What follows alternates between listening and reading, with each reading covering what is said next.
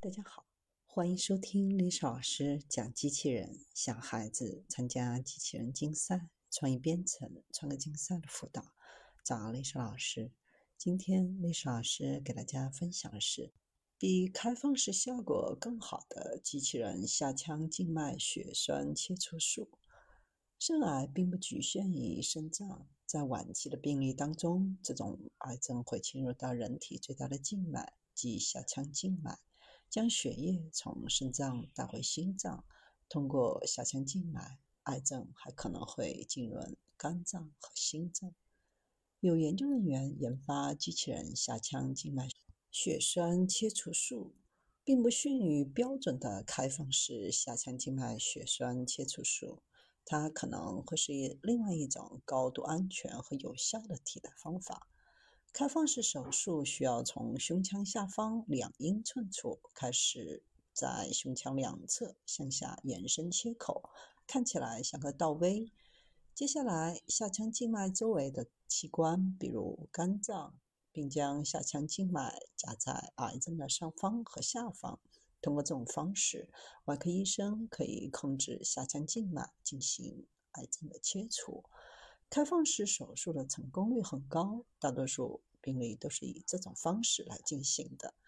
但通过机器人的方法，可以用更小的切口获得类似的结果。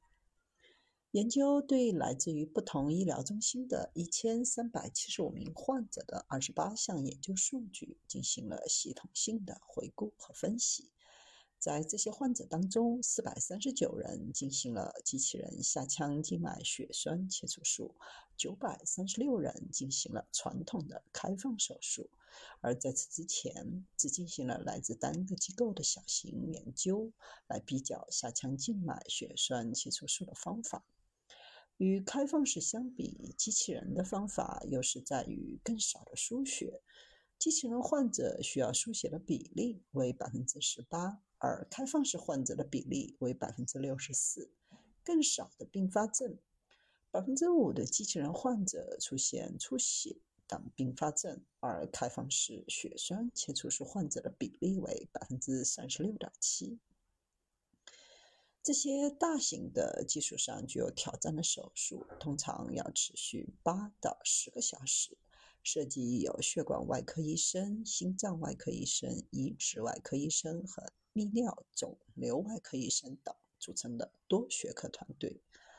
研究分析机器人与开放式下腔静脉血栓切除术结果，在超过一千三百名患者当中，发现机器人方法的总体并发症较低，并且这种方法的输血率最低。